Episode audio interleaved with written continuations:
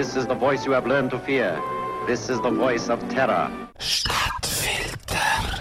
Er gilt als musikalisches Genie. Was er geschaffen hat, wird weltweit gelost.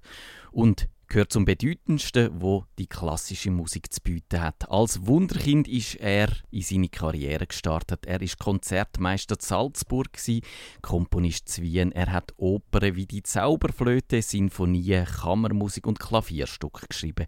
Er wird verehrt im Film und die größte Huldigung hat er 1986 erfahren, wo der Falco sein Stück Rock Me Amadeus über ihn gemacht hat.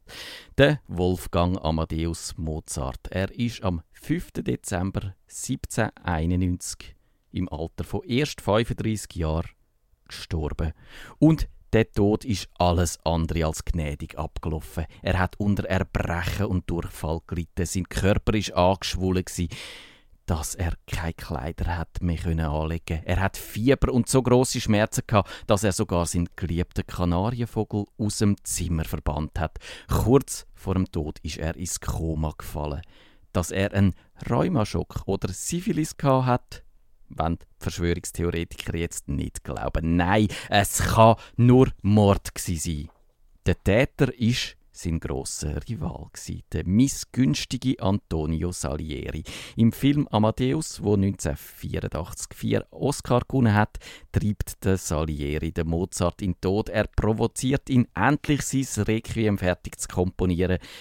Dabei hat er das ganz direkt gemacht, sagen die Verschwörungstheoretiker. Mit Gift hat er den Mozart aus dem Weg geräumt.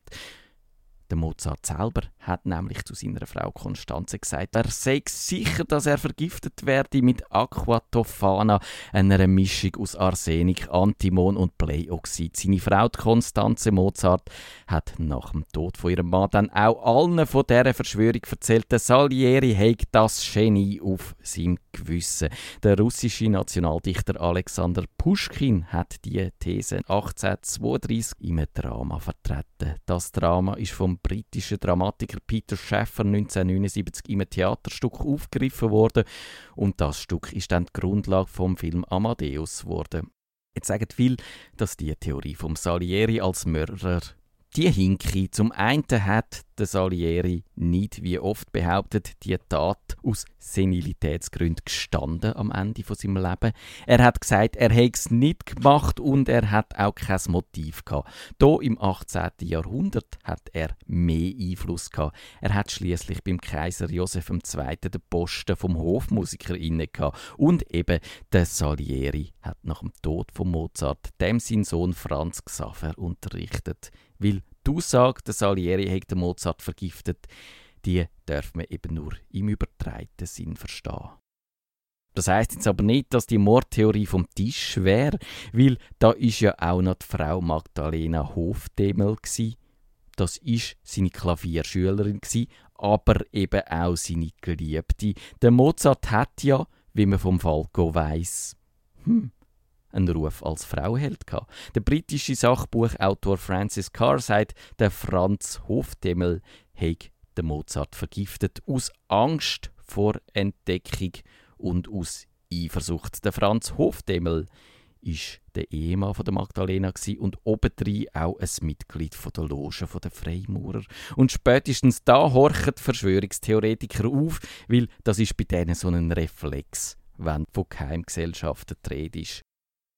Auch der Mozart ist ein ehemaliger Freimaurer und darum liegt natürlich die Vermutung auf der Hand, dass die Freimaurer den Mord verübt haben. Die Theorie hat 1861 der Lyriker und Philosoph Georg Friedrich Daumer vertreten. Die Schriftstellerin Mathilde Ludendorff ist gleicher Meinung. Der Mozart hat Freimaurer mit seiner Zauberflöte gegen sich aufgebracht. Dort rettet der Mozart selber als Tamino, der Erzherzogin von Österreich, Marie Antoinette alias Pamina, aus den Händen der freimaurerischen Kerkermeister. So wird das wenigstens von der Frau Ludendorff interpretiert. Und die hat während dem Naziregime geschrieben und sie geht darum nach weiter. Sie geht so weit die Juden und Katholiken hätten mit den Freimaurern gemeinsame Sache gemacht, um den Mozart zu beseitigen. Die wahrscheinlichste Täterschaft, sagt John E. Lewis in seinem Buch The Mammoth Book of Cover-Ups, sind Fadenwürm, wo der Mozart über seine Schweinskotelett zu sich genommen hat. Und ob es die sind oder doch Nierenversagen, eine Lebererkrankung, Fleckfieber, ein Rheumaschock oder eine Harnvergiftung, darüber wird noch ewig gestritten werden.